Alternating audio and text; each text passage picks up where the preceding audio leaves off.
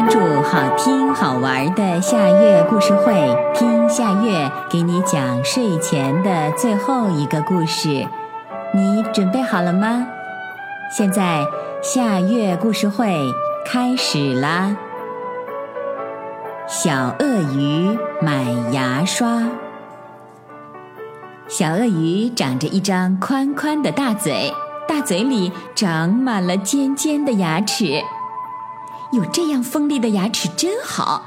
瞧，小鳄鱼吃起肉来一点儿也不费力。它天天嗷呜嗷呜吃着大块的肉，吃的可开心了。就连有些肉渣塞进了它的牙缝里，它也懒得去管。可是有一天，小鳄鱼的牙疼了起来，嘴巴肿得像发酵的大包子。小鳄鱼龇着牙来到河马经理开的牙刷超市，正好河马经理出去进货，只有河马经理的儿子小河马在店里。小鳄鱼一进门就冲着小河马叫：“快给我拿把好牙刷！哎呦，牙疼的真要命！”小鳄鱼的牙齿那么厉害，得给它挑一把耐用的牙刷才好。于是，小河马挑了一把又硬又粗的牙刷给小鳄鱼。小鳄鱼捂着嘴巴跑回家，赶紧拿出牙刷开始刷牙。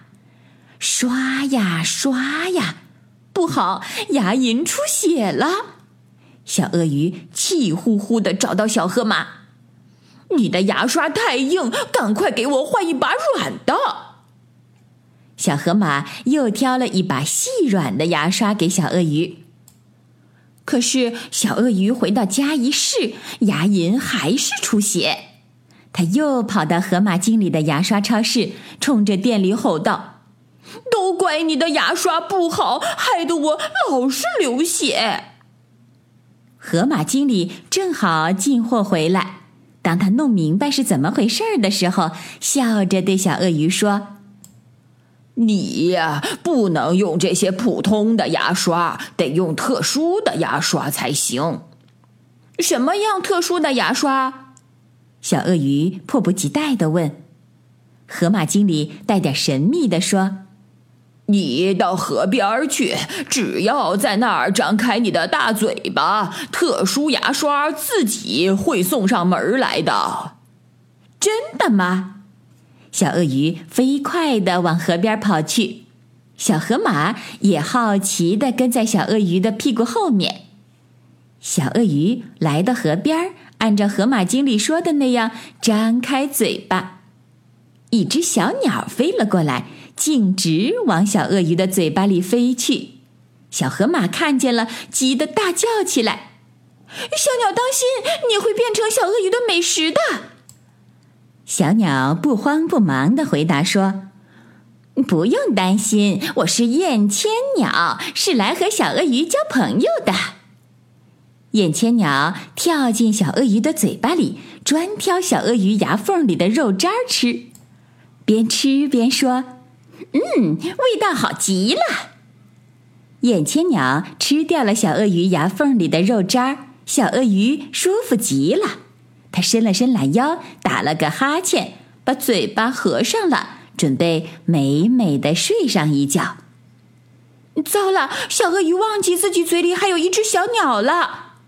小河马又急了。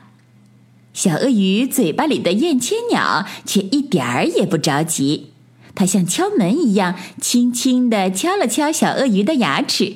小鳄鱼乖乖地张开了嘴巴，让燕千鸟飞了出来。小鳄鱼高兴地对燕千鸟说：“你是最好的牙刷，什么牙刷都比不上你。”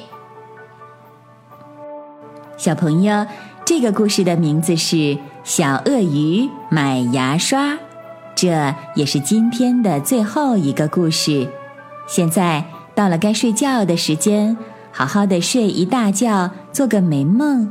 我们明天再见啦，晚安。